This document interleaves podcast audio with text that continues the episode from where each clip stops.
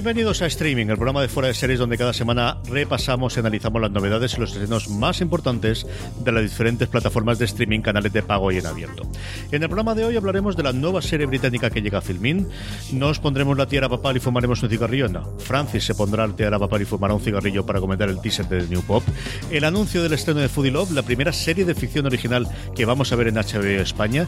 El estreno de la segunda temporada de La Peste Movistar Plus. La renovación de Elite por una tercera temporada en Netflix un élite que será el, centro de nuestro próximo Fuera de Series Live este próximo jueves. Además de, como cada semana, contaros cómo son las series, eh, cuáles son las series más vistas por los lectores y oyentes de Fuera de Series a través del Power Rankings y terminando con todas las preguntas que nos enviáis relacionadas con el mundo de las series. Yo soy CJ Navas y tengo conmigo a Francis Arrabal. Vamos ya totalmente con la túnica papal, preparado. ¿Cuántas veces has visto el, teaser ya en, bucle? Estoy aquí asomado al Vaticano, CJ. Oyentes de Fuera de Series, estoy aquí asomado al balcón viendo al, al, Popolo eh, al mirar este teaser de, de New Pope que nos ha dejado HBO CJ. Ahora lo comentaremos, pero muchas ganas ¿eh? de que, de que llegue pronto, que nos dejen la draturra, que madre mía de mi alma. Eso espero. No han dado fecha de estreno.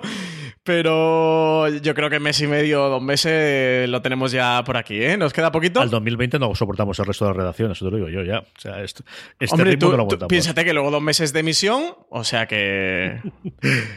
Estamos aquí hablando de New Pop y contando. Eh, habrá que hacer una sección eh, dentro de streaming CJ semana a semana para comentar el nuevo episodio de, la serie. no le un de eso.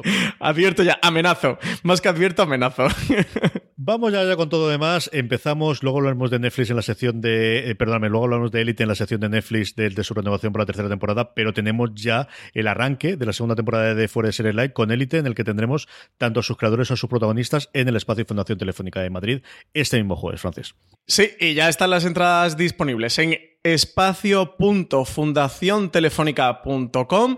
Ahí entráis eh, a la home principal de la web de Espacio Fundación Telefónica. En agenda os vais al 5 de septiembre y ahí tenéis nuestro evento, nuestro primer FDS Live de la segunda temporada titulado Teenage Dream con Élite. Eh, y nada, que saquéis entrada. No sé si ahora mismo cuando estéis escuchando este podcast, dependiendo del momento en el que lo estéis oyendo, habrá entradas disponibles, pero al menos eh, intentarlo. Eso, ahí tenéis el botoncito de reservar y ahí estaremos, CJ, con Alberto Rey, Manera Suchi y Álvaro Nieva, como siempre, sus creadores, los creadores de Élite, Darío Madrona y Carlos Montero, y dos de sus protagonistas, como son Omar Ayuso, Omar en la serie, y Dana Paola Lu en Netflix, de una Netflix que además nos va a llegar a live un día antes de su estreno internacional, del estreno de la segunda temporada, y ya renovada para una tercera.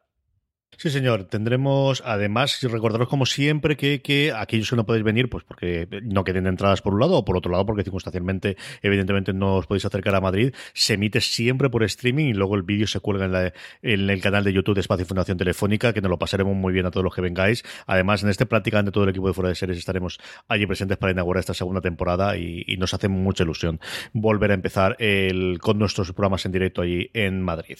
Francis, vamos con Filmin, lo comentábamos antes, tenemos un estreno de miniserie británica, el 3 de septiembre estrenan Back to Life. La primera temporada de Back to Life se estrena en Filming este próximo martes 3 de septiembre. Se trata de una comedia negra protagonizada por Miri, una mujer que sale de prisión tras 18 años de condena y regresa al pueblo de sus padres, donde el crimen que cometió sigue siendo el acontecimiento del siglo.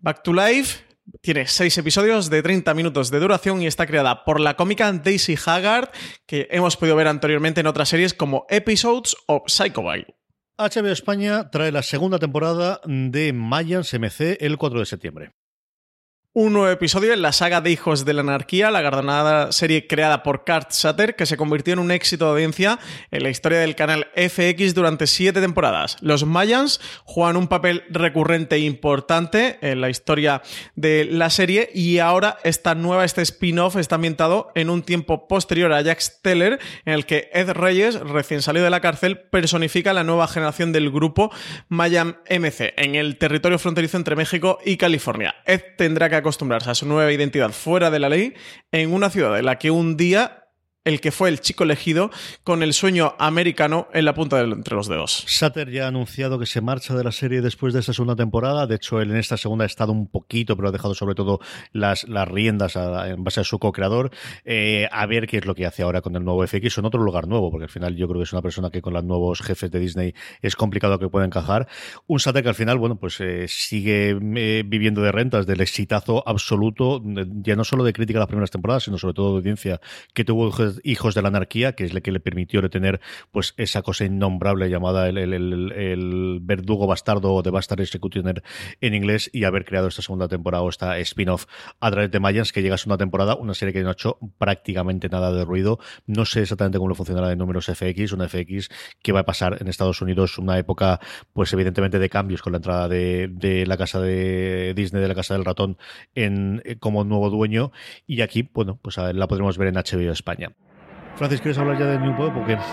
¿Estás escuchando eso, CJ? Lo escuchas, lo sientes, son las campanas del Vaticano que están teñiendo en este podcast de Fuera de Series porque ya por fin ha visto la luz el nuevo teaser o el teaser de The New Pope, Fumata Blanca. Ya para la serie, para segunda parte de, de Jan Pope. En HBO lo han configurado como una serie antológica. Decían que este The New Pope no es una segunda temporada de, de Jan Pope, sino que es una serie antología y esta es su segunda parte o el segundo título, teaser, que podéis ver en foreseries.com. que digo yo que podéis ver? Que debéis ver obligatoriamente. Esto es una obligación, no es una posibilidad. En foreseries.com ahí tenéis y una secuencia muy chula, ¿no? CJ homenajeando a la primera temporada con esos títulos de crédito que tenía, con el Along the Watchtower de Jimi Hendrix sonando de nuevo, con Lenny Belardo, interpretado por Jude Law, que lo volvemos a ver, y con John Malkovich, que ya lo podemos ver como ese nuevo papa que llega al Vaticano. Aquí dos cosas. Lo del nombre, hombre, puede que sea una cosa de Sorrentino o puede que sea una cosa muy inteligente de HBO,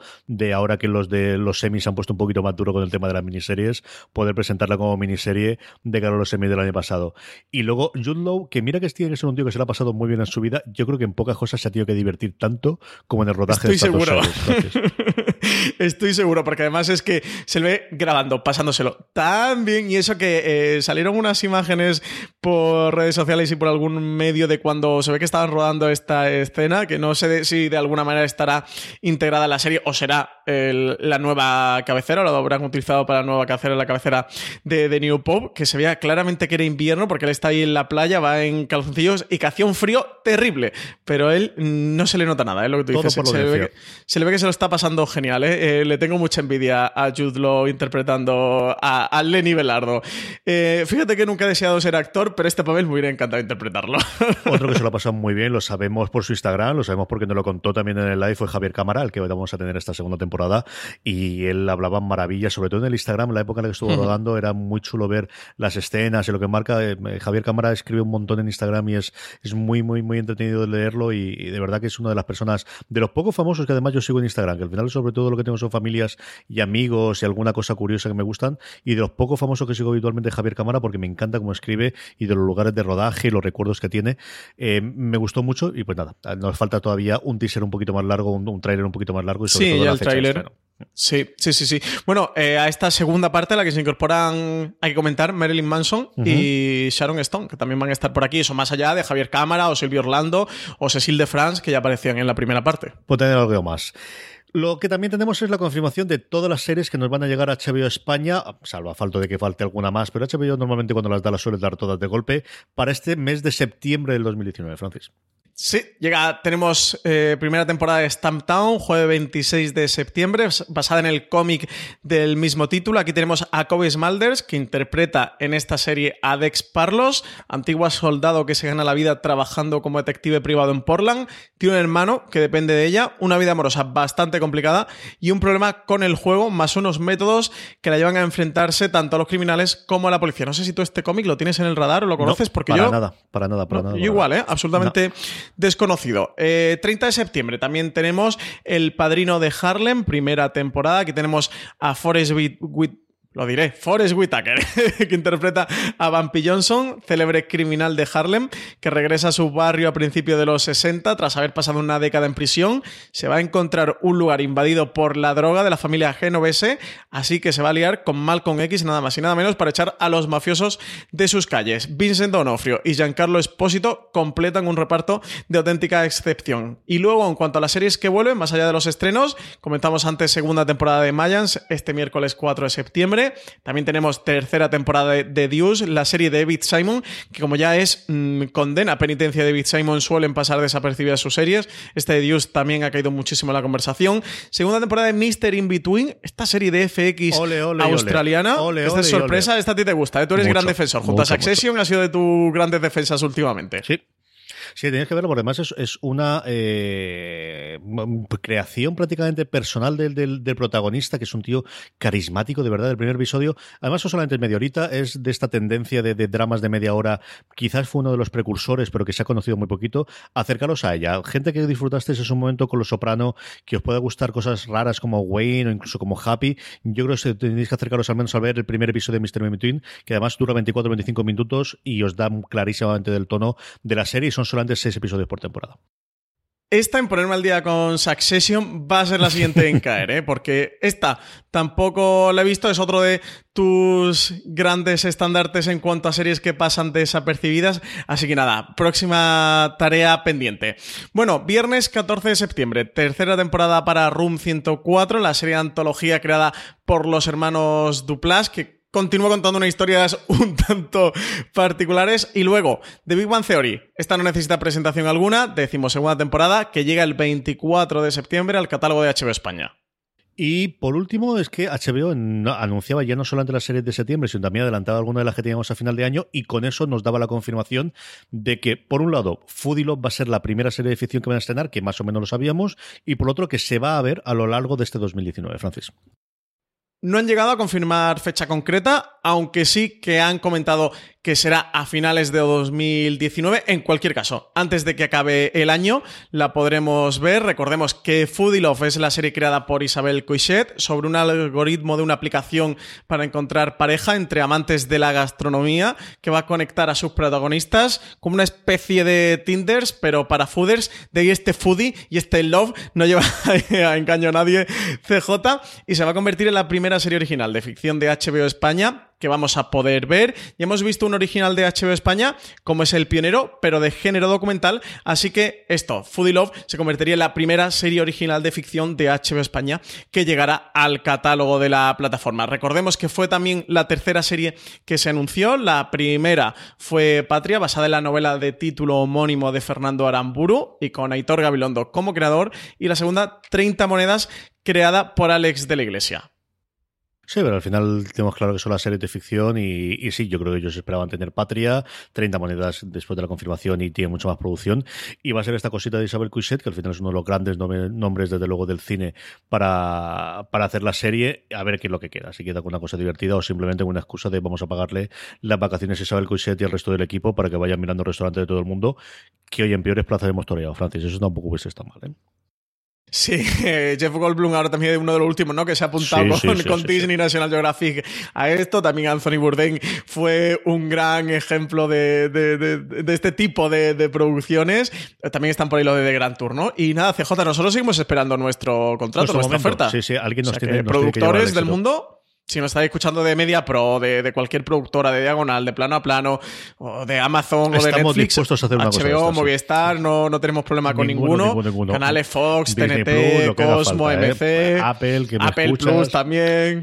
Nosotros nos prestamos a cualquiera. Tú y yo no haríamos mala, mala, serie, la serie de estas factuales, ¿eh? por ahí CJ comiendo por el mundo. Lo que pasa es que el vino no nos mata a ninguno de los dos, pero hay una serie que, la que yo solamente he visto algún episodio que es eh, The Wine. Ay, señor, no me acuerdo cómo se llama pareja del vino o el programa del vino, el show del vino o el este del vino y es entre el protagonista de The Americans y eh, Matthew Good, los dos en la primera temporada, yéndose a una villa de estas absolutamente alucinante de la sierra, eh, una sierra italiana, y le van trayendo vinos del mundo y ellos se lo van bebiendo. Y van Oye, pues yo no tengo y van problema. ¿eh? Es un programa de decir, qué bien os lo habéis montado, par de sinvergüenzas. De verdad, qué cosa entre Hombre, ahí, Matthew Rhys eh, y Matthew Good, los dos Matthews, y además Ahí en la campiña italiana, pues ya te no, digo. no es de probar el vino y luego tirarlo en plan como, como. No, no, no, no. Ya te digo que se beben el vino. Que se les Sí, nota estarán por la Toscana, ¿no? Por ahí. Que se lo están tomando el vino, se les nota bastante en alguna de las, de las escenas que he visto yo. Sí, sí, sí, sí. Creo que es The Wine Show, juraría que es como es. Que yo no sé si aquí la trajo alguno de los canales temáticos o no, pero tengo que investigar porque es una serie maravillosa, de verdad. A ti a mí nos pega más el del chuletón. Yo El, el chuletón debe gordo es el un que nos rollo pega. más de eso. Hay- mira, de esa- el otro que hay de esto es eh, que alguien alimente a Phil, de la traducción literal que, que he hecho, porque es eh, Somebody Feeds Phil, que es el creador de, eh, de Todo el mundo quiere a Raymond, de, que no me acuerdo el apellido ahora, Phil no sé qué, que es un rollo como si fuese lo de lo de Bourdain, de viajar por todo el mundo. Lo que pasa es que él es un pequeño metepatas y quiere aprender. Y él, en varias entrevistas, dice: Yo, esto es lo mejor que me ha pasado en la vida, y es que me paga por irme a viajar, a hacer Skype con sus padres. Sus padres son de lo que os hagamos. De hecho, lo- los, los padres de, de Everybody Loves Raymond eh, le sacaron la inspiración de los padres del creador de la serie. Y hace dos o tres Skype con ellos a lo largo del programa. Los padres son divertidísimos, son los más graciosos del mundo. Y él se dedica a comer, a beber y a viajar por, y a visitar el resto del mundo. Ese es otro y ese está en Netflix todo muy divertido también. Es, ese Una- tipo de programa, eso, ese es nuestro futuro, Francis. Algo de Agendas disponibles, que lo sepáis. Sí, sí, sí, sí. Aquí estamos hablar con nuestra gente, eso sí, antes, pero, pero alguna cosa tenemos. Movistar Plus, tenemos un porrón de cosas, ¿eh? Parece que sea Netflix. De hecho, yo creo que tenemos casi más puntos en Movistar Plus que, Netflix. La primera, dado el acuerdo que tiene con Showtime eh, Movistar Plus, es que esta semana, yo creo que una de las grandes noticias con la resaca del D23 es que Viola Davis va a ser Michelle Obama en eh, Primeras Damas First Ladies, una serie que de momento está en proyecto para Showtime. Una serie de Showtime sobre eso, las primeras damas de Estados Unidos, que se va a ver en el canal Premium. La actriz, últimamente muy vista en televisión en cómo, cómo defender a un asesino, además va a ser productora ejecutiva de la serie, que va a escribir el novelista Aaron Cooley. El ala este de la Casa Blanca, donde se encuentra el centro de mando de la presidencia de los Estados Unidos, va a ser el escenario para esta nueva serie de ficción que va a tratar de poner en valor la labor, en su mayoría desconocida, de las primeras damas y pasar la historia de los Estados Unidos por el tamiz de la visibilidad también femenina. En la primera temporada, las protagonistas van a ser Eleanor Roosevelt, Betty Ford y Michelle Obama, a la que dará vida Viola Davis. Así que, nueva serie que aquí la comentamos en la parte de Movistar, porque recordemos que tienen este acuerdo con Showtime en el que todas las producciones originales de Showtime llegan directamente a España a través de Movistar, así que eso, podremos verlo dentro de la plataforma. Sí, durante unos años, desde luego, va a ser así, a ver qué ocurre con el cambio con la, con la unión de, de CBS Viacom, si le hacen un cambio también a, a lo que ocurre con Showtime, que al final es un canal dependiente de, de CBS. Por otro lado, por fin los fans de Outlander pueden respirar tranquilos porque ya tenemos la confirmación de la fecha de estreno de su quinta temporada.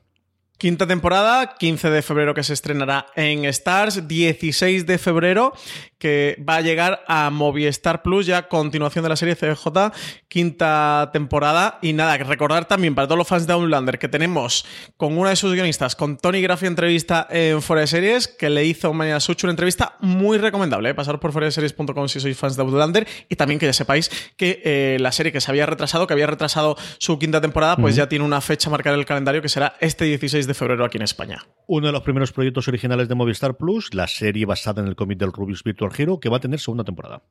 Basada en una idea original de Rubius, este Virtual Hero es una serie original de Movistar Plus, producida en colaboración con Zeppelin y en coordinación con Stories Grupo Planeta y Snowfo, que en esta nueva temporada de seis episodios, el Rubius y sus amigos tendrán que investigar los orígenes de los mundos de juego en un intento de dar con el arma definitiva capaz de vencer a los necroides, que son una inteligencia artificiales así malvadas que tras la derrota de Ust supondrán una nueva amenaza. Comentaba el Rubius que está muy contento con la base que crearon durante la primera temporada de Virtual Hero y que en esta segunda seguirán desarrollando el universo creado, pero con el objetivo de profundizar más en los personajes y presentar una historia más adulta y con un fondo más oscuro. A mí me gustó mucho el documental que hicieron de, de, cómo se rodó, de cómo se hizo en general el, el, la serie, porque le veías en cuatro o cinco momentos, por un lado, darte cuenta del fenómeno que es. Tenía dos o tres momentos de escenas de él en hoteles, especialmente en Sudamérica, y era, bueno, pues, pues eso de la estrella de rock, sencillamente más que estrella de Hollywood. Es una cosa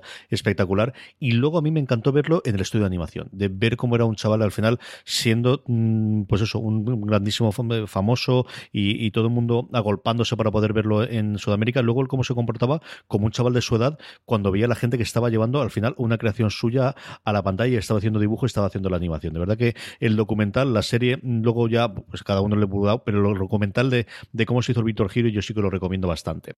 No solo en España hace series Movistar, sino que también tenemos ya su primer producto en América Latina, Un día eres joven. Un día eres joven CJ y el otro, pues no sé, te alegras por, haber hecho la, haber descubierto la compra del Carrefour Online, ¿verdad? Y que te lleguen a comprar a tu casa sin salir del salón, por comprarte un aire acondicionado, ahora que, que ha hecho calor este verano. Bueno, este precisamente va a ser el tema que explore esta nueva serie de Movistar que está hecha en Latinoamérica. Es o va, va, en torno al tránsito de la vida juvenil a otra más adulta que se experimenta en el paso de una década a otra que es esta que quiere retratar la, nueva serie de Movistar. Está escrita por María José Osorio y dirigida por Joana Lombardi y Bruno Ascenso el mismo equipo que llevó a cabo la exitosa película Soltera Codiciada. La serie va a seguir los pasos de Ale, una joven emprendedora que se encuentra en ese punto de desprenderse de lo que no quiere y aceptar los nuevos retos que le plantea la vida, aunque eso implique un cambio radical donde la economía no siempre va a estar de su lado. Como ella, otros cuatro amigos se van a enfrentar a una situación parecida. Gabriel, un arquitecto sin corazón, Belén, una niña bien con crisis de identidad y Fabi, la influencer de moda, y Pancho, el dueño de una cervecería. Decía la creadora que sentía que teníamos, que no teníamos este retrato en comedia de la generación actual y que esa generación que ahora tiene 30 y de pronto quiere tener cosas sin hacer muchas cosas, necesitaba una serie. Así lo comentaba Lombardi, quien además asegura que Un día eres joven tiene un enfoque muy millennial hecho desde Latinoamérica y que de pronto pues se va a encontrar relaciones distintas de amor, de trabajo, etcétera, en una nueva configuración de vida que está en medio de la tecnología, internet y los teléfonos. La serie va a tener una primera temporada de 8 episodios de 25 minutos de duración y se va a estrenar el próximo 13 de septiembre a través de Movistar Play, la plataforma de televisión de Telefónica en América Latina y llegará a países que tenemos muchos oyentes de fuera de series también en América Latina, llegará a países como Chile, Perú, Colombia, Argentina, Ecuador y México. Sin embargo, no tenemos de momento fecha de estreno CJ para España y no sabemos si llegará. ¿eh? Hemos hablado con prensa de Movistar Plus a ver si nos podía dar alguna indicación, al menos confirmarnos que esta serie llegará a la plataforma Movistar en España y de momento no tenemos noticia, así que seguiremos informando. Me ha gustado eso lo de quieren hacer quieren cosas sin hacer cosas, eso está muy divertido. Em, uno de los grandes proyectos de Movistar Plus es la serie de Rodrigo Sorogoyen, Antidisturbios, y ya tiene su protagonista, Francis. Ya tenemos protagonista. ¿Y qué protagonista? Raúl Arevalo va a liderar el elenco principal de esta serie, junto a Roberto Álamo, Jovi Kuchkerian, Alex García, Raúl Prieto y Patrick Criado un reparto de excepción para esta serie de Rodrigo Sorogoyen en Movistar Plus sobre una unidad antidisturbios conocida como Furgón 7 y donde sus personajes participarán en un desahucio en el centro de Madrid que se va a complicar y como consecuencia un grupo de asuntos internos investigará qué ha pasado. Ahí entrará en juego la inspectora Laya, a quien va a dar vida también Vicky Luengo. Sorogoyen no está solo, además ha creado la serie junto a Isabel Peña y ambos han trabajado en los guiones con Eduardo Villanueva, quien comenta a través del comunicado de la propia cadena de Movistar Plus que como productora les interesan las historias que no solo emocionan, sino que además por sus temas, puntos de vista. O universos retratan y también te invitan a reflexionar. Antidisturbios decía que nacía de esa misma vocación, una serie que va a estar dirigida en sus seis episodios de su primera temporada, completa por Rodrigo Sorogoyen y de la cual el estreno está previsto hasta 2021. ¿eh? Están en pleno rodaje, parece que el rodaje se va a prolongar hasta diciembre, al menos de 2019, en diferentes localizaciones de Madrid, y eso, el, el estreno pues espera aproximadamente sobre 2021. Y por último, la que sí que se va a estrenar durante este año, ya tenemos la confirmación, es la segunda temporada de La Peste, el 15 de noviembre.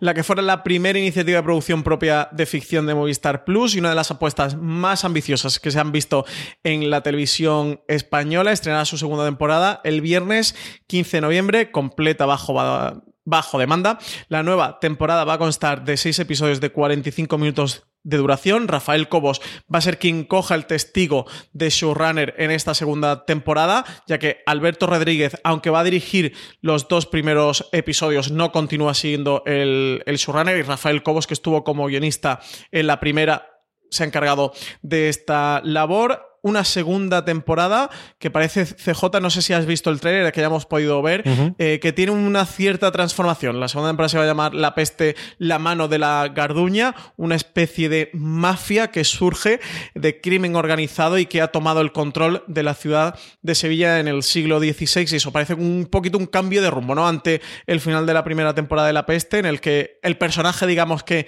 iba a hacer cosas y ha vuelto a la ciudad de Sevilla un tanto transformado. Yo le tengo curiosidad, le tengo mucha curiosidad, le tengo mucha esperanza a, Cobos. Yo creo que puede ser alguien que, que, pueda hacer cosas muy grandes en televisión y yo creo que han aprendido mucho en general de cómo fue de los puntos fuertes y de los puntos quizás más débiles que tuvo la primera temporada de La Peste, que yo en general es una serie que disfruté mucho cuando vi y me lo pasé muy bien con ella. Vamos ya con Netflix. Netflix nos trae dos grandes estrenos este viernes 6 de septiembre. El primero de ellos es El espía, Francis.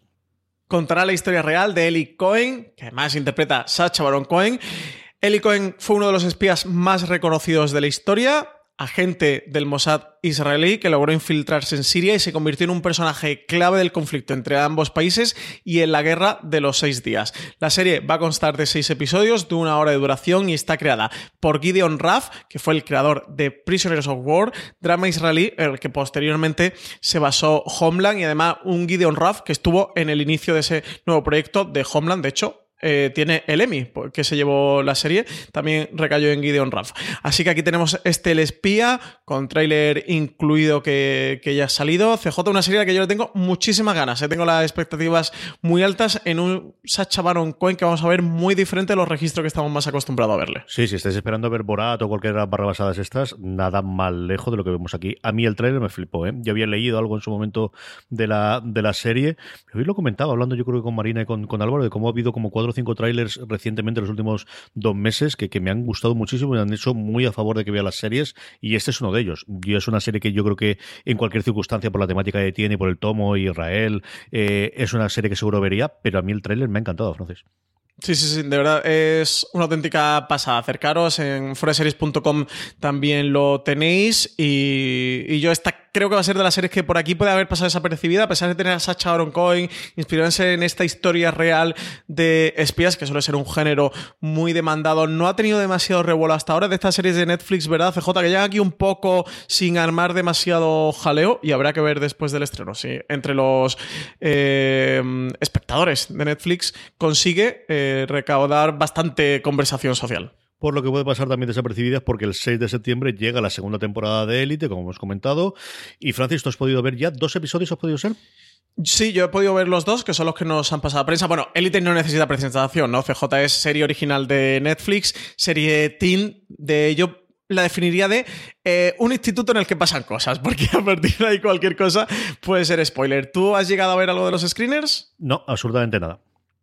Pues yo sí me he visto los dos primeros y nada, comentar para que, por no meternos tampoco en el terreno de spoiler, para quien viera la primera temporada, pues al menos en los dos primeros, sigue ofreciendo más de lo mismo y más de lo que nos gusta de Élite, de una serie eh, muy eh, alocada, con muchos giros de trama, con unos personajes juveniles muy interesantes. Destacar las tres incorporaciones que han hecho al reparto, tres nuevos adolescentes que se suman al Colegio de las Encinas, que llegan a este colegio de nuevo a desestabilizar o desmoronar el status quo que hay dentro del colegio, dentro de las relaciones de los diferentes personajes. Unos nuevos personajes que llegan con unos pasados ocultos o con unas mentiras de por medio que seguro que darán mucho juego en esta segunda temporada.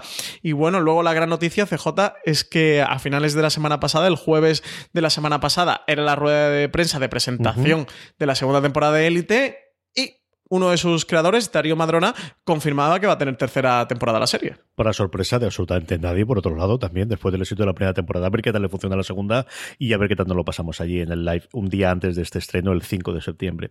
La semana pasada, el viernes, se estrenaba El Cristal Oscuro la Resistencia y tenemos a María, a Marichu Lazabel, perdonadme, hablándonos un poquito sin spoilers de sus primeras impresiones viendo la serie. Muy buenas. Vistos los primeros episodios, puedo decir que Cristal Oscuro nos devuelve al imaginario ochentero de Jim Henson con un retorno precioso y muy cuidado que sorprende con una patina actual a un hacer y unas técnicas de lo más clásicas. De hecho, aunque tira mucho de nostalgia y aprovecha ese entorno bien conocido, no se limita a jugar con los adultos añorados, sino que propone una nueva trama y nuevos personajes que funcionan muy bien. La serie tiene casi todo lo que se le podría pedir a una historia juvenil clásica o a un título así, y habrá que ver qué tal le entra a las nuevas generaciones.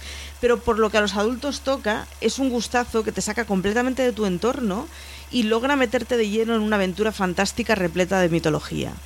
En esta propuesta encontraremos los grandes temas, como el viaje del héroe o la lucha entre el bien y el mal, y lo hace en un mundo lleno de criaturas mágicas en donde los elfos conviven con otras especies de fantasía que nos llevarán a estas aventuras. Y hasta aquí voy a leer de su trama porque creo que es un viaje que cada uno tiene que descubrir por su mano.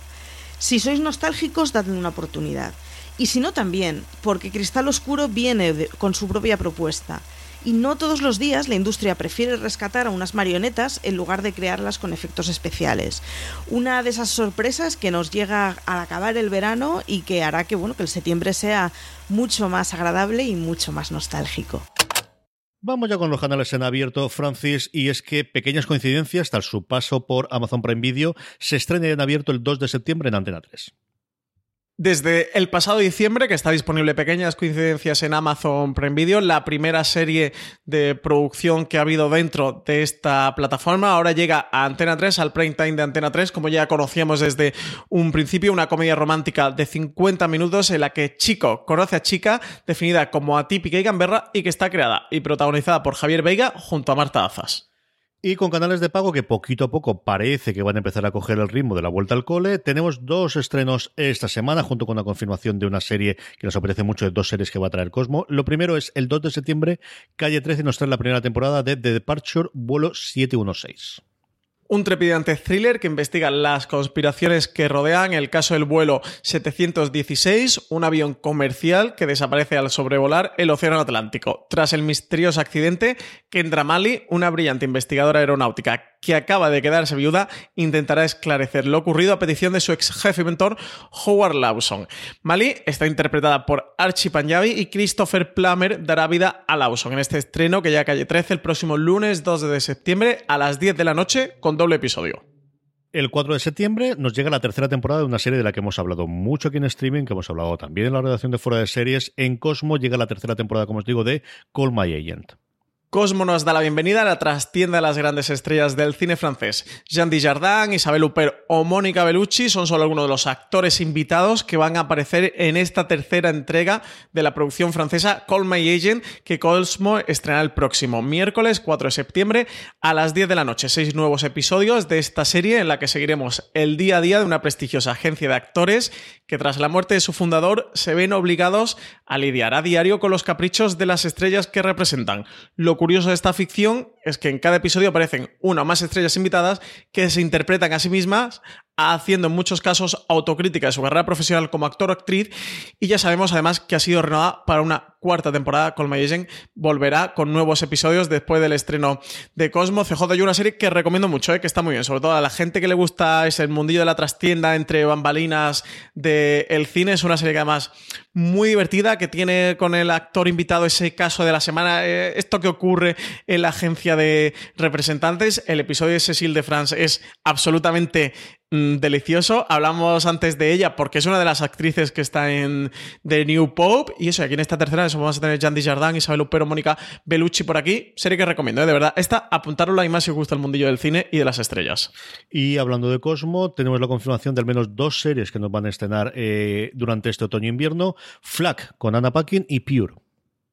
Pues sí, el primero de ellos en llegar al canal va a ser Flag, una comedia negra del canal Pop TV, del que últimamente hemos estado hablando bastante porque fue quien rescató día a día de su cancelación y quien ha logrado gran éxito en los semi con las nominaciones de Shit's Creek, otra de las comedias que hemos hablado por aquí en streaming, que esta está disponible en Movistar Plus. En Flag, su protagonista principal es Anna Packing, que da vida a unas relaciones públicas que vive en Londres y que al mismo tiempo que intenta sacar a sus clientes de escándalos variados de imagen, tiene que convivir con sus propios problemas. Seis episodios en una primera temporada en la que también participan Sofía Conedo y Sam Neill.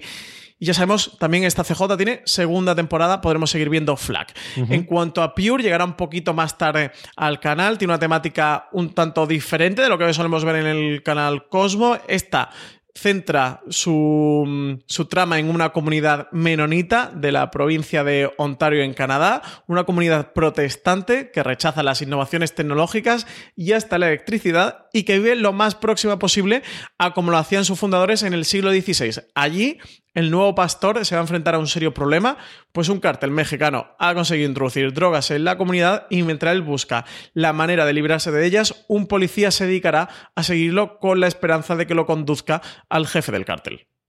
De todo lo anterior, Francis, ¿qué recomendamos esta semana? Pues yo, aparte de Call Me Agent, que de verdad que la recomiendo mucho porque es una serie muy divertida, sobre todo eso, para los más cinéfilos que nos gusta el mundillo del cine y de las estrellas, básicamente, del cine francés, aunque también muchas han dado el salto a Hollywood. Me voy a quedar con El Espía, CJ, con esta serie de Netflix basada en hechos reales. Ya sabes que yo soy Mm, carne de cañón de historias de espías y de estos mundillos. Y encima interpretado por Sacha Baron Cohen. Sabes que a mí es un actor que me gusta mucho. A ver qué tal este nuevo perfil que lo vamos a ver en el espía, un cambio de registro muy grande dentro de la carrera de Sacha Baron Cohen, que ya ha coqueteado en algún que otro papel con, con este estilo de salirse y de más puro tono de comedia de producciones de, en las que él se ha encargado. Así que a ver qué tal este espía. La, la comentaremos seguro la semana que viene en streaming, a ver si la seguimos recomendando o no. Sí, señor. Yo, de todo lo que me deja Francis, me quedaría seguramente con Departure Vuelo 716. Son seis episodios en calle 13. Tiene una pinta curiosidad y sobre todo los actores. Al final, Christopher Plummer, el gravitas que tiene este hombre es espectacular. Archie Panjabi, la que yo adoré en The Good Wife. Y luego Claire Forlani, que tuvo, tenía pinta de tener muchísima carrera por delante después de conocer a Joe Black. La cosa se quedó muy parada, pero a mí es una actriz que me encantó desde, desde que la vi en Conocer Joe Black y me ha alegrado mucho verla que, que estaba dentro del elenco. Como os digo, estos seis episodios de la serie que nos trae Calle 13, así que yo creo que voy a acercarme a ella a ver cómo cómica o cómo, qué es lo que nos da de sí esta serie. Vamos con Power Rankings, vamos con las series más vistas ya por toda nuestra audiencia durante la semana pasada, Francis. Unos Power Rankings que, como siempre os digo, hacemos a partir de una encuesta que colgamos todas las semanas en fuera de series.com. La forma más sencilla de que no os olvidéis de rellenarla y de esa forma que vuestras series favoritas estén muy arriba, muy arriba en nuestro top 10 es que nos unáis a nuestro grupo de Telegram, telegram.me barra fuera de series y así, aparte de poder estar hablando con casi 1100 personas que forman ya a día de hoy nuestro grupo de Telegram, cada vez que colguemos la encuesta os avisamos y podéis, nada, en 5 o 10 segunditos, poner las tres series que más os han gustado de la semana pasada, que es así como hacemos nuestro Power Rankings. Un Power Rankings que inauguramos con la vuelta, o mejor dicho, el mantenimiento con respecto a la semana pasada de Stranger Things. Ya hace bastante de su estreno en Netflix, pero se resiste a salir y sigue ocupando el puesto número 10 de nuestro Power Rankings, Francis. Y entra un estreno que no es reciente en HBO España, pero seguro por primera en nuestro Power Rankings, que es Lambs of God. Tenéis la crítica de Juan Alonso en Forest Series y CJ también lo ha recomendado por aquí bastante en este es una absoluta y total herida de bola. Es cierto que en una temporada en la que está suceso, en la que está euforia, decir que es una de las cosas más raras que he visto, pero sí, el primer episodio es absolutamente delirante. A partir de ahí puede ser un poquito más convencional, pero tenéis que acercaros a primeros, al menos al primer episodio de esta historia tan, tan curiosa, tan extraña y tan pequeña y tan menor. Al final de lo que ocurre es una cosa muy, muy pequeñita, pero eh, divertidísima por un momento, hilarante por otro, fantástica por otros lados. Lance of God fue mi recomendación hace un mesecito cuando se estrenó HBO España son cuatro episodios sin más y vale mucho la pena verla. Sube un puesto con respecto a la semana pasada y se queda en número 8 Los 100, una serie que podéis disfrutar en Sci-Fi.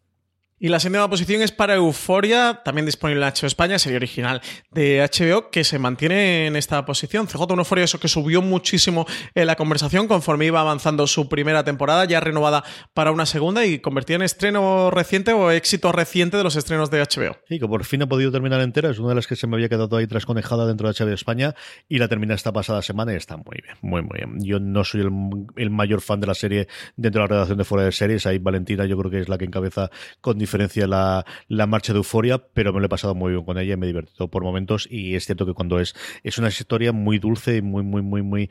Más allá del intento de polémica, más que polémica, yo creo que fue intento de polémica o, que al final intentamos magnificarlo todo. Cuando la serie funciona bien, es, es una historia maravillosa y en muchos casos una historia de amor muy, muy bonita. El sexto baja un puesto con respecto a la semana pasada, pues el gran fenómeno de la producción nacional, La Casa de Papel, que como sabéis se puede disfrutar sus ya tres temporadas en Netflix. Y quinta posición para una de superhéroes bastante diferente para The Voice, que cae tres posiciones con respecto a la semana pasada y que terminó pues hace ya...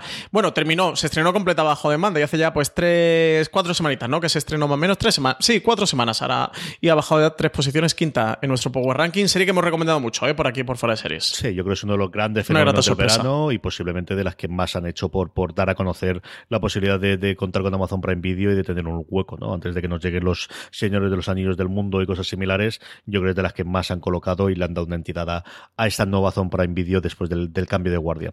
Un puesto se deja y eso le hace caer del podium eh, una de estas pequeñas maravillas que está en Netflix, tres temporadas ya, para Glow ocupa el puesto número 4 de nuestro Power Rankings.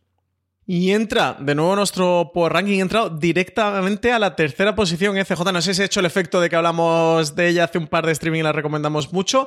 La voz más alta, miniserie de Showtime, que cuenta los últimos años de la vida de Roger Ailes, fundador de Fox News, un productor de televisión muy afamado e importante que fue acusado eh, de casos de acoso sexual entre trabajadoras de, de, Fox News. Y bueno, que narra toda esta una historia muy dura pero también apasionante un puesto se deja, cae por fin del, del, podio El cuento de la criada, ya totalmente terminada su tercera temporada en HBO España, con un, dicen la gente que le puede ver el comentario y podéis leer las maravillosas críticas episodio a episodio que ha ido haciendo Valentín Morillo en Fuera de Series, que ha retomado y que ha remontado muchísimo los tres, cuatro últimos episodios, y a ver qué ocurre con la cuarta temporada. De momento se queda en el puesto número dos, cediendo por fin el liderato El cuento de la criada en HBO España.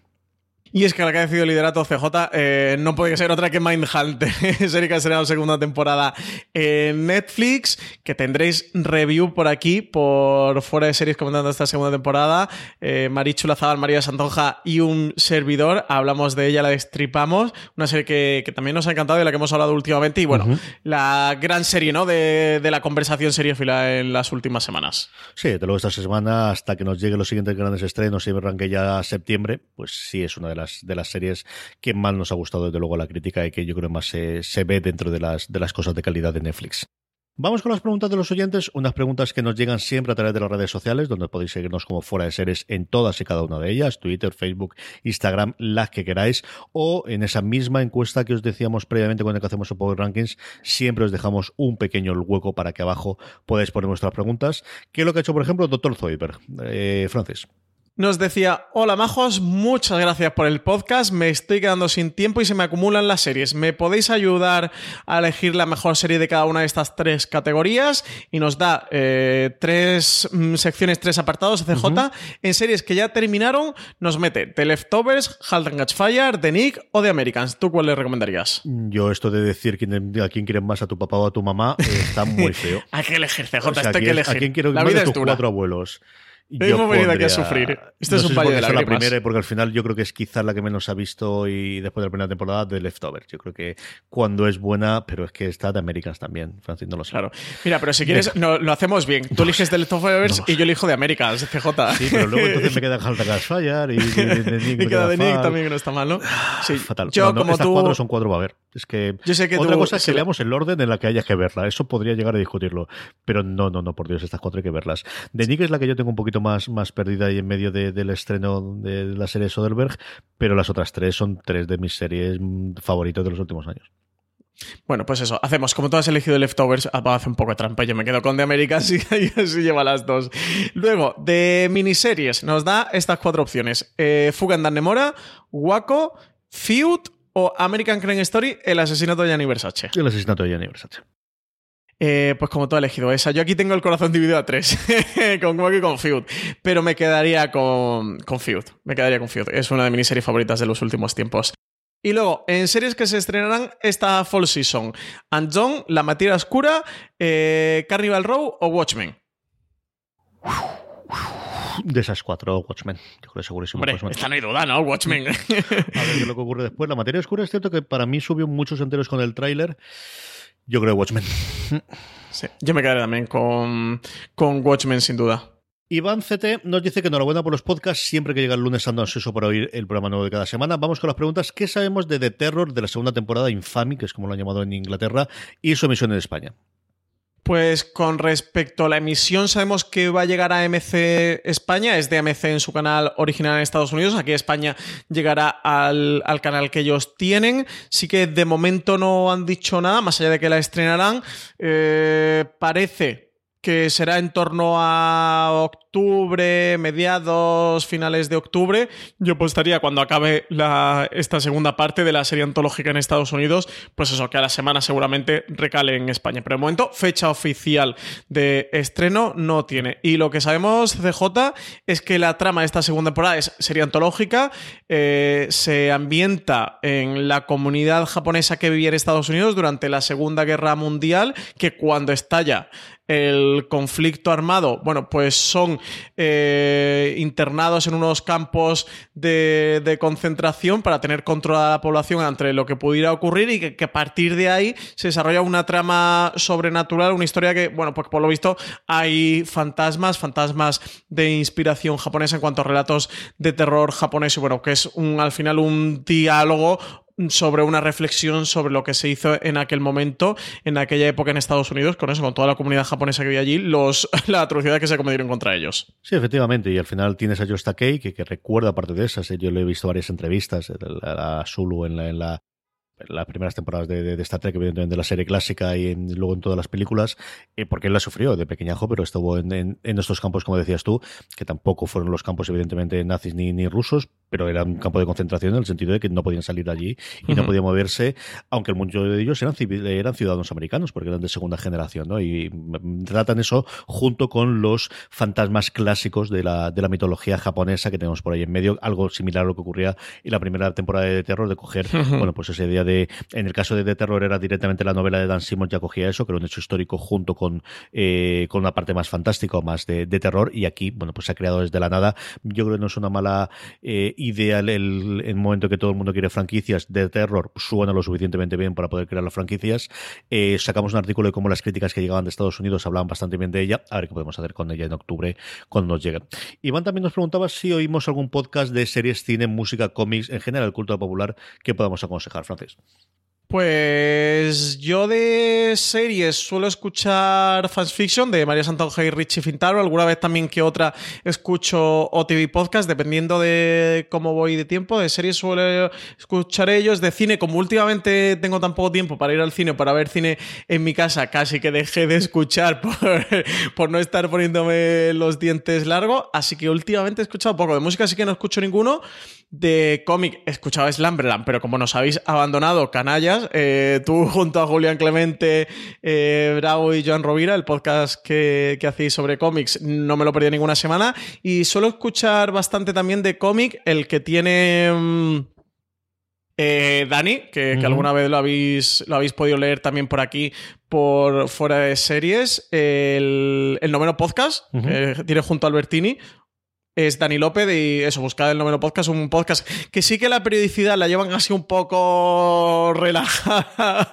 A veces se tiran un mes y medio, dos meses que no publican, a veces en un mes sí que publican un par de veces. Van de una manera mm, muy dispar cuando consiguen sacar un hueco y cuadrar, pero es un podcast muy chulo de, de cómics si os mola y más o menos esto es lo que os diría. Así que últimamente escucho muchísimo podcast de, humor. Sobre todo lo que más estoy escuchando es de humor. Porque además, como nos tiramos CJ aquí todo el día hablando de, de series y, y, cultura popular, y ya estoy muy informado y lo tengo más todo controlado. Últimamente utilizo bastante los podcasts para oxigenarme un poco, para desintoxicarme un poco, mientras eh, me hago el café por las mañanas, me ducho y tal. Escucho mucho, pues, eh, La Vida Moderna, estoy escuchando el, Comedia Perpetua que antes era Fibetalanda, que lo hace Castelo, junto a Miguel Campos Galán y Iggy Rubín. Eh, estoy escuchando también el que está haciendo Jorge Ponce con Bob Pop, que se llama Si sí o si no, que es tremendamente divertido. A veces solo escuchar el Nadie sabe nada, de Berto con buena fuente últimamente, bueno, eso, mucho podcast de, de comedia. También últimamente estoy escuchando bastante entrevistas, que están saliendo muy buenos podcasts de entrevistas. Sí, es uno de los géneros, junto con la parte de ficción, que mejor están funcionando en, en podcast y que además yo creo que es donde tiene las grandes virtudes el podcast con respecto a, simplemente vídeo u otro de los otro formato. la entrevista larga y en profundidad creo que es una de las cosas que, que, van a ir cada vez a más y ya se está viendo en Estados Unidos. Yo junto con lo que decía Francis, Francis hablaba de Dani, pues junto con Valentina hace el sofá a la cocina, que es otro de los imprescindibles que tienes que escuchar. Yo me divierto mucho con, con eh, Paco Gurney y con Pedro Soto eh, en días de juego en el que hablas de juegos de mesa y es una cosa en la que me suelo poner al día con ellos y ellos también hacen el mismo feed cada 15 eh, días Serenity en el que hablan de todas las series que han visto y me gusta porque al final es un programa largo y que sobre todo ellos, especialmente Pedro, que ve muchísimas series de, de emisión en, pues en canales en abierto o de, plataformas, me da un poquito lo mismo que también me ocurre con, con Lorena o me ocurre con mi padre, ¿no? De, otro tipo de, gente distinta que, que, de la que finalmente me rodeo yo del que ve el mismo tipo de series que veo yo, ¿no? Que ve muchísimos rudimentales y otro tipo de series que yo he visto mucho a lo largo de mi vida, pero quizás esto un poquito más alejado.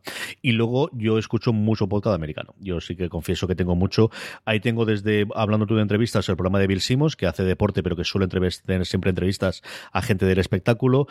Eh, yo si hay uno de series que os recomiendo es TV's Top 5, que lo hacen en The Hollywood Reporter, dos de sus eh, bueno principales reportables mm, personas que hacen que hablan de televisión, que es por un Daniel Feinberg, que, que, es uno de mis eh, mm, analistas y, críticos de televisión de cabecera, y Leslie Goblet hacen un programa semanal que hacen mm, cinco temas principales. Normalmente uno de ellos es una entrevista a un showrunner que cuelgan todos los viernes y vale muchísimo la pena. Han ido poco a poco generando el formato y está muy muy bien. The Watch de, Ringer también es otro de los, de los clásicos. Está intentando encontrar el formato porque tradicionalmente eran dos presentadores y uno de ellos es ahora el, el showrunner de Briar Parts, con lo cual es la cosa un poquito más complicado. Y luego yo, una cosa muy curiosa por recomendarlo a, que ha hecho SPN ahora que se llama Forest Course, que es un programa de entrevistas a, eh, a músicos de eh, televisión y de cine. Y es una cosa curiosísima que hace eh, Disney, que es el tipo de programas de temporadas cortitas que pueda hacerlo. Y junto con eso es un montón más, pero tampoco quiero aburrir mucho más de los, de los que hay. Algún día haremos el listado porque sí que leo de guionistas y del mundo de televisión en americanos, sí que oigo pues 10, 12 prácticamente todas las semanas. Yo antes cuando hablábamos de podcast de series, claro, yo me escucho todo lo que sacamos de fuera de series, quitando los reviews de series que no he visto que me los guardo, eh, escucho todo lo demás. Entonces ya es mucho podcast de series que nosotros sacamos cuatro a la semana. Eh, yo sí que siempre grabo streaming, entonces streaming evidentemente nunca lo escucho, pero el resto no salgo en todo, que salgo bastante. Así que ahí ya son muchos podcasts, ¿eh? CJ. De hecho, hasta a mí se me acumula a veces lo de fuera de series. Sí que recomendar un podcast para quien haya visto Mindhunter, la segunda temporada. Se llama Atlanta Monster. Este se lo ha escuchado María Santonja entero. Yo he empezado y he escuchado ya alguna cosita. Eh, está presentado por Payne Lindsay y es un podcast. ¿Tú este lo has escuchado, CJ? No, he oído hablar pues de él. Pues te va a fascinar. pero no lo he visto. Se te va a fascinar. Eh, y, tú ya has visto la segunda temporada de Mindhunter. Sí, sí. Eh, mírate Atlanta Monster. Creo que es lo más me atrevería a decir Serial, que se ha hecho después de Serial, que muchos podcasts han venido después a ser Serial. Creo que Atlanta Monster, en cuanto a mm, contenido, intención, no ha sido ese fenómeno ni mucho menos que el de Serial, porque es un caso excepcional, pero producción, etcétera, etcétera, y cómo llevan el caso, cómo lo investigan, cómo van incorporando de un podcast emitido semana a semana en el que la gente se va poniendo en contacto con... Hoy he dicho contacto, qué maravilla me ha salido en contacto. Se pone en contacto con Payne Lindsay, va aportando información, añade los testimonios, es una auténtica eh, pasada. Tiene una, como una primera tanda de 10 episodios y luego tiene otros tantos, no son otros 10, con material extra. y además, uno de los extras es una entrevista completa larga, seguro una hora y media, algo así. Yo también lo he escuchado, María sí, con John Douglas, el personaje que, o sea, la persona real que, inspira a Holden Ford, que fue el, agente dentro del FBI que, que inventó la ciencia de los perfilistas y que publicó el libro de Mindhunter, Cazadores o Cazador de Mentes, en el que luego se basaron para hacer la serie. Pues tiene una entrevista eso con John Douglas muy larga en el que hablan sobre el Atlanta Monster, que no voy a decir quién es por no meterme en spoiler, aunque sea historia. Y ese sí que lo recomiendo, es un super podcast. Ese CJ7 lo tienes que escuchar. es que o sea, vas a alucinar. Eso sí, búscate 15 horas libres porque, porque te conozco y te lo vas a devorar. O sea, ese de fin de semana. Cuando no estoy haciendo cosas, estoy haciendo otra. El, en vídeo es más complicado, pero en audio al final siempre estoy haciendo cosas de la cocina, con las este es fascinante, lo que sea, puedo estar escuchando o luego en los trayectos de autobús o de tren. Y además que ahora cuando tenemos para el live, ahí tenemos un ratito para hacerlo. Yo, ahora que Francis hablaba de una serie, de un, eh, podcast para, para series, cada vez se van a, yo creo, instaurar los after show o los programas alrededor de una serie. Yo recomiendo dos americanos que tenéis que ver sí o sí. El de Chernobyl, si no lo habéis oído después de ver cada episodio, es de verdad, yo creo que el mejor modelo de lo que tiene que ser un after show. Es un programa que llevan a dos, entre el, presentador, que es un eh, periodista de NPR llamado Peter Sagal, que se lo ha preparado muy bien, que ha leído los guiones, que ha hablado, y luego el productor ejecutivo Craig Mazin, que tiene otro programa hablando sobre la escritura, que quizás es un poquito demasiado técnico, pero el de Chernobyl, de verdad, si habéis visto la serie, que yo creo que el 90% de lo que está escuchando, si hacemos cuenta del fenómeno que ha sido, lo tiene que haber eh, visto, y si no lo habéis oído, es un programa en inglés que se colocó en el número 5, número 4 del top eh, en el momento que se está emitiendo en general de, Apple Podcast, que es una cosa alucinante, me pareció impresionante. Y luego, de cara ahora a la cuarta última temporada de The Good Place, The Good Place, dos puntos de podcast, es el podcast oficial producido por NBC, presentado por Mark Van Jackson. Llevan prácticamente siempre a alguno de los actores, a algunos de los guionistas y luego mucha gente del elenco. Llevan a la gente de vestuario, a la gente de efectos especiales, están muy bien porque al final tratan de que toda la gente de la serie vaya pasando por los podcasts. Hicieron un par de. Primero la primera temporada hablando de las dos primeras temporadas de la serie y luego fueron episodio por después de cada uno de los episodios. Esos dos, sobre todo por esas series y luego porque veáis cómo es el formato de After Show, que yo creo que se va a imponer en, cuestión de uno o dos años en prácticamente todas las series de entidad, valen mucho la pena. Y paramos ya, Francis, porque si vamos a conseguir 50, ya te digo yo. el de Chernobyl es fascinante, ese también tenéis que escucharlo. el de Green Machine es, la hostia, o sea, ese tenéis que escucharlo sí o sí. Además es muy cortito, son cinco episodios, o sea que se, escucha y rápido. un extra que han grabado después, eh, los dos junto con Jared Harris, y que le hace un poquito de entrevista y tiene dos o tres momentos Jared Harris contando cómo se metía dentro de la piel de la Gasop, que estaba muy, muy, muy bien. Lalo Burguet nos escribe desde México. Francis. Nos dice que un saludo para los dos desde México y para preguntarle sobre la serie del Señor de los Anillos de Amazon Prime Video. En su opinión, ¿cuáles serían los ingredientes necesarios para que llegara a ser un fenómeno como Juego de Tronos o al menos algo parecido? Se dice que ya encargaron al menos cinco temporadas, ya sea que la usen para una sola serie o para varias. Yo sobre esto, sobre lo de las cinco temporadas, CJ sí que no he escuchado nada, así que el, uno de los expertos, además lo comentamos en streaming, uno de los asesores que está trabajando en el señor, en la serie Señor de los Anillos, bueno, en esta serie de precuela, como le queramos llamar, de ambientar el mundo del Señor de los Anillos, decía que por el, los guiones que estaban manejando y por la producción, que eran 20 episodios o 22 o 24 episodios o algo así, que él entendía que pues como que podían dividirlo en dos temporadas de 10 o algo así. Entonces como que, que estuvieran produciendo esto que se está haciendo mucho, eh, con Elite por ejemplo pasa, con Elite ahora han confirmado la renovación de una tercera temporada. Realmente, eh, off the record y entre comillas, sabíamos que estaba renovada por una tercera temporada porque el rodaje lo han hecho conjunto de la segunda y de la tercera. Es decir, que va a tener una tercera temporada la serie, lo que se hace mucho, que con Justo antes de Cristo lo hizo Movistar Plus, con El Embarcadero también lo hizo Movistar Plus, Elite lo suele hacer también con otras como Las Chicas del Cable y con El Señor de los Anillos parece que tienen este tipo de producción, que, que están haciendo esos 20 episodios, esas quizás pues dos temporadas completas, o a lo mejor deciden nos sorprenden con una temporada de 20 episodios. Que yo no sé, CJ, apostaría por los modelos de exhibición de hoy día que no irán por ahí. Pero de cinco temporadas no había escuchado tanto. En definitiva, ¿cuáles serían los ingredientes necesarios para que llegara a ser un fenómeno como Juego de Tronos según tú, CJ? Pues nadie lo sabe. Si lo supiésemos todos, funcionaría. Es decir, ¿qué ha tenido Chernobyl para funcionar? Pues Dios lo sabe. Hay un momento en el cual las series se ven porque todo el mundo la ve y todo el mundo la ve porque todo el mundo la está viendo y algo ocurre. Yo creo que la oportunidad, el hecho de que todo el mundo va a ver el primer episodio, pues igual que de Mandalorian, igual que decir, yo creo que el nombre sí que lo tiene detrás y eso es por lo que han pagado el dinero que han pagado.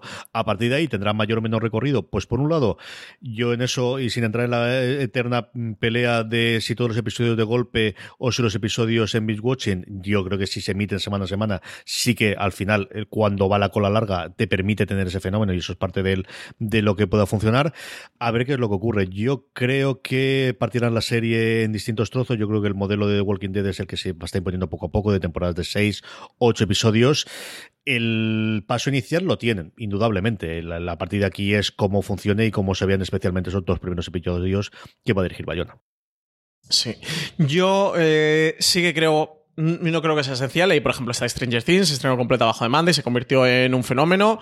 Y La Casa de Papel, aunque en Antena 3 emitió semana a semana, realmente cuando se convirtió en un gran fenómeno, porque en Antena 3 fue una serie que funcionó bien, pero no fue un fenómeno, fue cuando llegó a Netflix a nivel internacional y también estaba completa bajo demanda. Yo sí que apostaría, sabéis que soy como muy mm, creyente o predico la fe de que semana a semana las series pueden funcionar mejor. Es el modelo por el que ha apostado Disney Plus con sus series originales, como serán The Mandalorian y todas ambientadas en el universo Star Wars y en el universo Marvel que vamos a ver. Yo apostaría a CJ porque el semana a semana mm, le viene muy bien a una serie para conseguir dominar la conversación y que se hable de ella y que domine la conversación a nivel de prensa en los medios y que se domine a nivel social, y a social me refiero en redes sociales y a nivel de, de bares. Por ahora la estrategia de Amazon Prime Video ha sido estrenar todo completo bajo demanda, así que habrá que ver con este señor de los anillos si continúa este modelo o lo rompe y hace el semana a semana. Yo apostaría porque esto va a ir completo bajo demanda. Pero porque, porque ha sido su estrategia hasta ahora.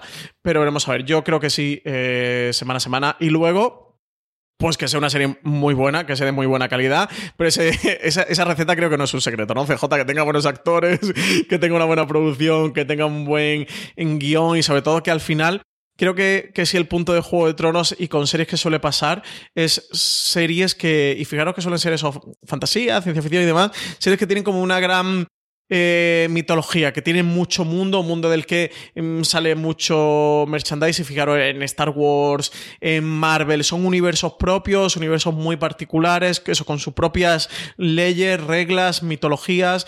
Todo esto lo tiene el, Señor de los Anillos. Ya las películas fueron un auténtico fenómeno, la trilogía de Peter Jackson, y yo creo que el Señor de los Anillos lo tiene todo, o esta serie que está preparando Amazon Prime Video, lo tiene todo mm, para serlo y que tiene esa vocación, y por eso han gastado 150 millones de dólares en los derechos eh, solo para hacer muchas series derivadas de todo lo que ocurre antes de, lo que pudimos ver en El Señor de los Anillos y de lo que cuenta la trilogía de Tolkien. Pero CJ tiene que estar bien a nivel de producción y de guion y tendrán que moverla bien a nivel de medios y a nivel de marketing y tendrán que contratar muchas lonas de estas que le gusta a Amazon muy carísimas de muchísimos metros cuadrados y muchas cosas de estas. Y llenar Callao y los metros de Nueva York y todas estas cosas. A ver qué tal. Yo creo que tiene todos los ingredientes para, para serlo. Pero a ver. La última pregunta de la semana nos viene por parte de Francisco González, que nos pregunta si creemos que Apple doblará sus series al español, Francis. Pues CJ, tú eres el Apple expert de cabecera de Fuera Series, así que yo, lo que tú digas, opino igual. Pues sinceramente no lo sé. Yo si tuviese que aventarme diría que sí. Esperamos todos que el martes 10, que tienen la presentación del nuevo iPhone, mm, sepamos alguno poquito más en cuanto a precio, en cuanto a disponibilidad y en cuanto a, series. Algunas ya las tenemos confirmadas que nos llegan en el lanzamiento en este otoño, que es todo lo que ha dado de fecha. Yo ahí, Pedro Andar estará porque han vuelto a invitarlo también, así que seguro que a la vuelta haremos un especial de una cosa más e intentaremos para que se venga pues a gran angular o incluso a streaming para hablar un poquito de, lo que se va a hacer, se presenta allí, si se presenta, que todos creemos que sí, alguna cosa sobre su nueva plataforma de, vídeo. Si tuviese que decir algo, yo creo que sí, Francis, sobre todo porque al final vienes de la estela de, lo que va a hacer Netflix, que ya sabemos que las dobla mm, prácticamente la totalidad, y de Disney, que nuevamente no sabemos nada, pero la tradición siempre ha sido incluso doblar las canciones cuando ha sido el caso de las películas. Así que yo entiendo que sí, pero como os digo, yo creo que sabremos más a partir del día 10, cuando tengamos la presentación en, en Cupertino en el Estilo Theater. Pues nada, pues yo estoy contigo. Pues hasta aquí ha llegado eh, streaming. Recordad que tenéis mucho más contenido ahora ya que hemos vuelto de vacaciones en nuestra cadena de fuera de series. Esta semana además tenemos un gran angular especial del D23 y la, toda la estrategia de Disney, ¿verdad, Francis? Sí, ahí lo tenemos. Eh, este tenéis que escucharlo, ¿eh? Si estáis ahí ansiosos porque llegue Disney Plus, que, no han dado esa horquilla tan grande de, un semestre completo 2020 para que llegue a España, pero si estáis ansiosos por saber qué series están preparando, todo lo que han anunciado, todas las novedades en el D23, cuánto va a costar, eh, cómo se va a expandir internacionalmente, qué serie va a tener eso, cualquier cosa, la de Marvel, la de Star Wars, lo contamos todo. CJ, eh, estamos ahí con Álvaro y Nieva destripando todo en torno al servicio y dándole un poquito la turra, que se lo merecía con la serie de Star Wars y de Marvel. Tendremos también el top 10 de las series que más esperamos para este 2019, en el que eh, pude hacerlo junto con Marina y Álvaro. A Francis no le dejamos participar porque voy a hacer de New pues del 10 al 1 y entonces no hacíamos absolutamente nada y no podía ser. Y los reviews, que tenemos un montón de series que se han estrenado este verano, que nos apetecía hablar muchísimo y, y tenemos acumulación de reviews para hacer, tenemos ahí pendiente el de Foria y un montón de series más para ir sacando durante esta semana, ¿verdad, Francis? Pues sí, ahí tenemos. Vamos a empezar con el cuento de la criada, sí, pero nada, la semana que viene tendremos por ahí Mindhunter y la siguiente Euforia. No os preocupéis porque nos han preguntado bastante por Twitter y redes sociales, como hemos tenido este pequeño descansito de verano, de oye, ¿qué pasa con el review del cuento de la criada? ¿Es que no vais a hacer o con Mindhunter o con Euforia? Lo vamos a hacer, lo vamos a hacer todos. Eh, tenemos esta misión apostólica en Fuera de Series de que no se nos quede ninguna buena serie sin cubrir ni sin su review, así que irán llegando poquito a poco aquí los podcasts de Fuera de Series y también por ahí tenemos aniversario aniversarios CJ que nos vienen de Perdidos y de la Lao Estela Casablanca, que también estamos preparando cositas, así que estar pendientes a la cadena de podcast de Fuera de Series. Todo ello, como siempre, en vuestro reproductor de confianza, lo podéis encontrar en iVoox, en Spotify, en Apple Podcast. Si os ha pasado esto de podcast un amigo, este audio, lo que sea, buscar vuestro productor de podcast y ahí nos encontraréis simplemente buscando Fuera de Series. Nos podéis dejar me gustos y comentarios tanto en iVoox o en Apple Podcast, nos hace mucha ilusión, especialmente a Francis, que lo saca luego en Twitter. A mí me gusta mucho, las estrellitas me gustan mucho, y los piropos, hombre, eh, todos tenemos un ego que alimentar, CJ, que nos digan cosas bonitas, esto siempre gusta. Esto, quien diga que no le gusta, es mentira. Quien diga que le da igual, es mentira. Que le digan cosas bonitas a todo el mundo le gusta. Así que si os gustan los podcasts fuera de serie, decídnoslo. Si no os gustan, no nos digáis nada. todo el contenido de fuera de series.com, incluido el enlace a todas las cosas y todo lo que hemos ido comentando en streaming. Esta serie que no sabía cuál era, oye, de que se hablaron de Netflix, cómo iba aquella que dijeron que se iba a estrenar esta semana en Filmin. Todo, todo, todo lo tenéis en fuera de series.com. Hasta la semana que viene, querida audiencia. Esperamos veros a muchos de vosotros en el Fuera de Series Live el 5 en eh, Espacio Fundación Telefónica de Madrid. Ahí estaremos eh, nosotros dos. Francis, un abrazo muy fuerte. Sí, y si vienen que nos saluden, que muchas veces dice, oye, he estado no sé dónde y no me he acercado. Oye, que no es de vergüenza, que a nosotros nos encanta conoceros, que nos digáis, soy no sé quién, que ya de aquí de las preguntas de los oyentes o del Twitter o del grupo de Telegram, a muchos conocemos o no suena vuestro nombre. Así que veniros, presentaros y charlamos allí un ratete que estaremos por allí, pues con, con Darío Madrona, con Carlos Montero, con los protas de élite. Nos va a pasar bastante, bastante. Son muy fáciles de ver. Francis es el que no deja de hablar y yo soy el que lleva la chaqueta. Esto funciona muy fácil en los live es muy fácil de encontrar con nosotros. Y al resto del elenco de fuera de serie, que tendremos además a Valentina estará también, estará María Santonja, y evidentemente, pues Álvaro, Alberto y, Marina, que estarán en el escenario presentando y hablando eh, con los eh, representantes de Netflix. Querida audiencia, volvemos la semana que viene. Un abrazo muy fuerte y recordad, tened muchísimo cuidado ahí fuera.